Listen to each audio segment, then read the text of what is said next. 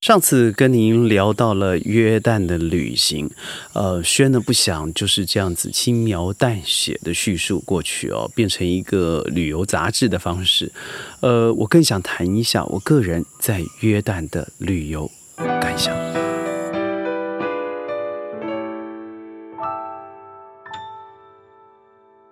欢迎各位加入今天的宣讲会，我是轩。在宣讲会里头呢，我每天将以十五分钟的时间在云端和您分享我个人的商务经验，或是在世界上旅行的脚印，在教育上的一些心得，在这里每天十五分钟与您分享。呃，我上次说到约旦，约旦是一个神秘的国度，是吗？是。它是不是一个开放亲切的国度？也是。为什么在？嗯，世界上这么多地方我去了走过，如果你要我在各州选择一个值得我喜欢的地方，我会选择的是约旦，那一定有原因的。所以今天我尽量把握这个时间，在既然提到了约旦，跟各位分享一下我的旅游心得。从呃多哈转机进入了安曼以后，在机场你会感受到一个非常温暖的气氛，因为我在。呃，到约旦之前，我已经申请了叫做 Petra 呃 Entrance 的 ticket，它是一个 coupon。当你买了 Petra 两天的入门券的时候，同时会得到的是一个呃进入约旦呃王国的一个签证。也就是说，我在机场，我必须要出示，告诉他我的序号是多少，我的 barcode 是什么，他就可以在机场。让我何可入境了。呃，我觉得约旦国家并不是一个非常富有的国家，因为它真的是在地理位置上蛮吃亏的。邻近的国家每个都是产油大国，看看伊朗也好，看看沙特阿拉伯也好，甚至埃及也好，但它就不是。所以它做的是一种油炼的转炼术，就是把提起更好的原油，有呃。造成出更好的呃油品，所以他做的更多是研究。那在这个机场入境以后呢，我在机场就直接租了车进到市区居住。我想之前我说过了，呃，在路上开车的过程呢，你会觉得这个国家对于我来说，因为我长期的住在以回教为国为立国的国家马来西亚，所以在很多的标志啦，这个。宗教上面的祈祷哈，每天五次，或者食物上面的标志啦，哈拉的标志啦，用的吃饭的习惯啦，啊，用手也好了，用什么样子的香料也好，对我来讲是比较习惯的。但对于多数的华人来讲，第一个不食猪肉，我相信对于住在中国内地的人应该习惯了，因为中国有非常大量的回教清真人口。但是对于中国以外的国家，那我觉得那是一个比较大的心气上的考验了。所以我记得我开车开车啊，他路上我到一个休息站，我发现很多司机在那吃饭，我也饿了，于是我就下去吃饭。呃，下去了以后呢，这个我叫了一个很简单的鸡饭啊，就是啊有鸡腿，然后再加上一些呃精油，嗯，当地的香料所染色的米。就这样子简单的食物加一杯可乐，居然收了我二十二块美金，那一餐吓坏了我。当然那个分量大概可以足以两到三个人吃啊，但只是对于我一个人来讲显得非常奢侈。嗯，一路开车下来，我进到高速公路之后呢，我就必须要缴交这个一样的过路费用。过路费用我当时使用的方式是直接用约旦币付费的。那最近有没有改善？我不了解，但是路上要各位小心。从高速公路上还好，但一进到省道，就是我们所谓的要某个省到某个省的时候，要各位特别小心。因为我就是在路上被被警察拦下来了，他用这个这个镭射呃测速，说我超过了九公里，这里的速限是八十九，我开了呃是速限是八十，我开了八十九，但警察跟我聊一聊，然后也很友善的告诉我下面还有啊，你要小心，于是放了我走。呃，从这个小行为里头也可以看看得出来，他是一个乐天知足，而且具有游牧民族行为的一个特别种族。我在约旦的时候，我记得第一次到了 Petras，呃，Petra 就是我们俗俗称的玫瑰回程。沿路以来，你会觉得仿如就是你进入了门门票口以后，我八点就到了，你就立刻回到了一千年前、两千年前的那个生活，里面除了店家在一些古迹里头贩售的，呃，有餐厅、有饮料店面、有贩售简单的观光产品以外，其他里面都蛮简单的哦。他没有因为要去贩售而去建设一些很恐怖的现代建设品在里头，没有的。而他因为是主要收入，而甚至是一个约旦的地标，他们做了非常。重要的保护，比如说从地面啦，从这个呃石墙啦，但你会发现进去以后，它的细致度不是我们所想象想象。比如说我们看中国的古迹，它没有这么强烈的细致度，但我觉我认为它是以一个气势磅礴的方式取胜，让你觉得自己的渺小。站在即使它是一个墓穴，你都发现到哇，从从前的伟大与神圣哦。光 Petra 这个地方，我走到一天，从早上八点一直到下午的四点左右。我还记得他说六点他们就歇业了。歇业那时候我还问不清楚到底有没有关门呢？真的那时候，所以我记得我要走出来那个地方，就是像一个呃峡谷隧道，叫做 Asik。这个地方就是呃，如果翻译过来叫做 narrow walkway through rocks walls，就是呃，你走入一个细长的由石头所堆成的小道。呃 a l s i k 这个地方以前是水冲刷出来的嘛。我走着走着，呃，就很多人来招揽生意。当初一个女生跟我聊聊天，是当地的女生，她英文还可以。她告诉我说要带我去看一个神秘的地方。我说不用，哦，我不用，因为我知道她要她要收向我收收收费用啊。我不是不愿意给，因为他们是叫。叫价的方式永远不会有一个标准的价格，所以我宁愿我自己在里头慢慢的走。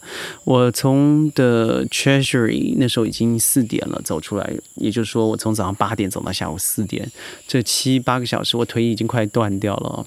呃，中间真的是你除了中午吃饭一下以外，你其他的只能赶快避阳遮阳休息一下，或是进入洞穴的时候看了一下，就是是不是啊有可以挡风避雨的地方，没有雨，但是太阳真的很恐怖。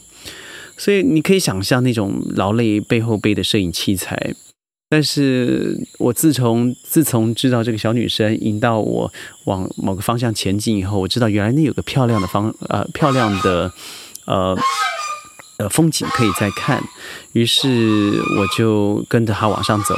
这个地方就是 The Treasury，但是不一样的是，你没有站在面前。你站在的是，呃，他从天上俯瞰下来的位置，哇，那个非常非常非加上了夕阳以后，你会觉得非常的壮观。但是我自己为我自己非常担心，我怀疑我自己还有没有能力走到出口。所以你知道吗？我从那里开始看完了夕阳，然后身旁有一些呃从英国过来的年轻人在那里呃打情骂俏的，以后我自己往下走。然后我出去，出去，出去，啊！居然走到了六点四十多分。我当出门了以后，发现我脚瘸了。我也不打算去开车，我决定要找到一个真的舒服、有冷气的餐厅来犒赏我自己。于是我在那吃了一餐，那餐也是我在整个约旦最贵的一餐，感觉好像是呃命中赎回，找回了我自己的生命一样的可能。呃，我花了将近四十块美金。吃了一个当地的手工大餐，嗯，就在 Petra 这个非常非常商业的一个景点门口，那是我我一个非常强烈，直到现在我在分享的时候，我总会提起来，当时好像是十死九生的感觉。而之后呢，往南走啊，到了很多的地方，尤其是呃中间有一块地方，那个地方是。以物易物的一个所在地，到处都是牧羊人。我还记得我进去的时候呢，他跟我说你要几人房，我说我要一人房。他说他没有一人房，我就三人房。它是一个斜坡，呃，在一个陡坡之上的一个小房舍。我说好吧，那我就三人房。他算我一个人一个晚上五十块美金。于是进去以后我吓了一跳，因为那个床是石头做的，呃，中间有三个就像石棺一样的。他说那个是床，呃，的确它的设计也像是床，它。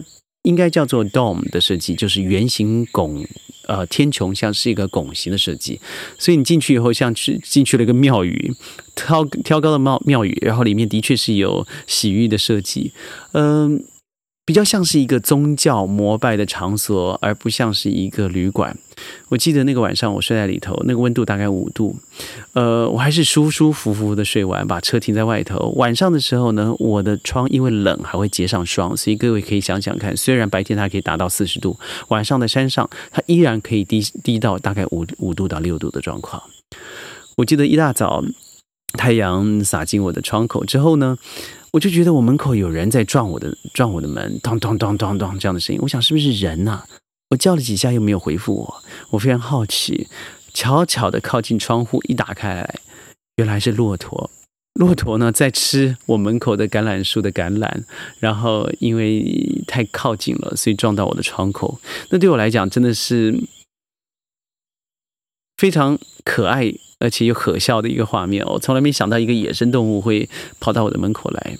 嗯，那个时候因为屋主非常非常的好啊，他说：“你知道吗？我近年来，尤其这三年来，受到了北方的塔利班的影响啊。虽然没有进到约旦的国土，完全没有。他说：他说，轩啊，你知道对不对？你来这里这么久了，你也没看到我们生活受到任何影响，也没有受到他们的威胁。但是因为人不会想。”像你们这样子的人愿意过来，那很好。但更多的人只是听到了广告，听到了新闻，就把我们这里打了一个 KO 的标记，他们都不敢来了，不敢来，我们也就不能够有再有生机了。所以你知道吗？在过去三年是非常非常辛苦的。我们经营旅游业又在这个偏乡，我们的生意大概只剩下百分之十和二十。所以我听了以后，我心里有一个非常大的冲动，事实上我也尝试着去做。就是我很想把我在顾问的课程，因为他们常常会有一些要出国，我们当初选的可能都是泰国啦、新加坡啦、印尼啦的岛上的一些邻近的国家，我想把它大胆的拉到约旦这个国度。后来我的确，即使在新加坡，我还是受到了一些反弹，就是他们会认为约旦是一个危险的国度。但坦白说，当时真的不会是的。所以呢，人家说嘛，“千里之足，始于足下”。你应该要往前走，你该用自己的眼去看，手去触摸，而不要只是听了别人的道听途说。呃，我结束了以后，我往南走到了海边。我还记得，因为我是潜水教练，所以我当初就是背着行装以后就下了海，因为。各位知道盐度的关系，所以事实上并不容易在红海里头潜入海海里。平常我的我重量大概是带三公斤下水的铅块，但是我当初带那个时候带了五公斤下去，还有点勉强，那就是盐的作用力。后来我到了以色列的耶路撒冷的正对面，我住在 Holiday Inn。为什么住 Holiday Inn？说啊，你看这么奢侈，实际上不是的，而是在那种观光海滩呢，你要有一个比较完整的海岸，你必须要找这种四五星的饭店。它会有自己的 private beach，你比较容易达到你在短时间之内想要享受的生活，所以我选择了呃，不是 Holiday Inn，是 Plaza，呃，Crown Plaza，呃，我想各位在地图上已经找得到，它的正对面就是耶路撒冷。对我来说，最棒的惊奇不是一个早上十点，然后穿着比基尼的少女告诉我说还一点都不冷，然后骗着我下去。事实上，水只有十八度，而也不是在死海上面泡着盐水，然后半浮式的叫做蘸水，他们叫做 standing in the water 蘸水的方式看报纸。对我来讲，最棒的感受是晚上的时候，夜阑人静的时候，你坐在海滩旁边，看着对面的耶路撒冷的灯火。你不能看近，但是就是因为你不能看近，你的历史和你自己的灵魂好像连接在了一起，产生了一种共鸣。你在遥想千年之前这三大宗教的文明，不论是犹太教、基督教或是回教产生的那一刻，尤其最古老的犹太教，而到现在，呃，至死方休都还不休的宗教之间的战争，它就源自于这么小小的一块地。它中间的爱恨情仇是什么？所以对我来说，那才是我当初啊对最震撼的地方。嗯，时间到了，但是我很想跟各位分享的是，呃，北方的 Jerash，甚至他每个人都会到的安曼，这是说不完的故事了。所以我认为旅程最棒的是，当我点了你开始可以往前走的时候，你自己加持把这条路走完。人生不是也是如此吗？宣讲会每天十五分钟，在云端里头和你分享十五分钟的国际大小事，借由我过去的商业经验，还有现在在世界旅游的各个小故事，每天十五分钟在云端和你分享。如果你喜欢我的节目，记得要点阅转发。宣讲会明天见，拜拜。